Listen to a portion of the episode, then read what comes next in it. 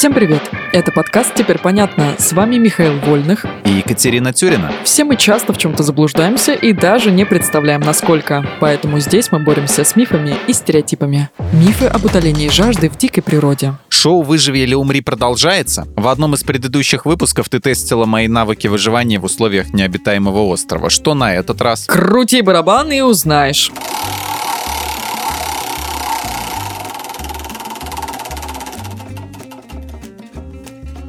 Ну, что там, две шкатулки или сразу автомобиль? Две шкатулки. Мне правую. А мне левую. А деньги где? Хотелось бы ответить в рифму, но я воздержусь. Ладно, вернемся к мифам. Выживание в дикой природе наших привычных широт. И вот первый вопрос. Правда ли, что для того, чтобы найти источник воды, надо идти за птицами? Хм, я не думал об этом, но звучит логично. Птицам надо пить, и поэтому они слетаются к источникам воды. И если мне тоже нужно пополнить запасы, то стоит ориентироваться по страдающим от жажды пернатым. По крайней мере, в мультфильмах эта тактика сработала бы. А вот в жизни нет. Это миф. На практике ты можешь забрести куда-нибудь и заблудиться. Иногда птицы действительно направляются к воде, но чаще нет. У них могут быть и другие птичьи дела. Так что полагаться на их помощь при навигации все равно, что определять стороны света по мху. Что бы там ни звучало в популярных заблуждениях, он может расти где угодно. Ладно, птица, но вот от мха я такой подставы не ожидал. Следующий вопрос. Согласен ли ты, что для утоления жажды отлично подходит снег? На сто процентов. Если он, конечно, белый, а не какого-нибудь другого цвета. Так что мой ответ да, согласен. А помнишь хит Киркорова «Снег растаявший, он вода»?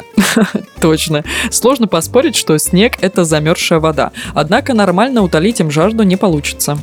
Это еще почему? Во-первых, снег состоит из воды только на 5-10%, остальное – воздух. Именно поэтому снежинки имеют низкую плотность и падают медленнее дождевых капель. Чтобы напиться, придется съесть много снега. Но тут тебя ждет вторая проблема – снег холодный. Да ты просто капитан очевидность. Да, поедая его, ты охлаждаешь свой организм, можешь простудиться и увеличиваешь риск замерзнуть. Есть снег значит тратить драгоценные калории, получая взамен не особо много воды. Но при отсутствии другой жидкости снег можно растопить в посуде, вскипятить, это обязательно, остудить и тогда уже пить. Это дольше, чем просто есть его пригоршнями, но зато безопаснее. И, кстати, про цвет. Ты совершенно точно заметил, ни при каких обстоятельствах нельзя есть окрашенный снег, особенно желтый. Кстати, об этом мой финальный вопрос. Сгодится ли вместо питья собственная моча? Эм, скорее да, чем нет.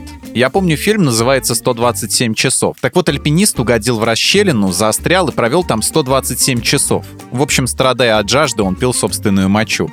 В итоге, чтобы выжить, он ампутировал себе руку, вырвался из ловушки и вернулся к людям. Мне кажется, когда ты настолько близко к гибели, моча сгодится для питья. На самом деле, это миф. По составу моча смахивает на морскую воду. Она полна натрия и хлоридов. Ее употребление приведет к обезвоживанию организма, то есть к результату прямо противоположному желаемому. Выпивая мочу, ты увеличиваешь нагрузку на свои почки, понижаешь кровяное давление и рискуешь занести в организм инфекцию.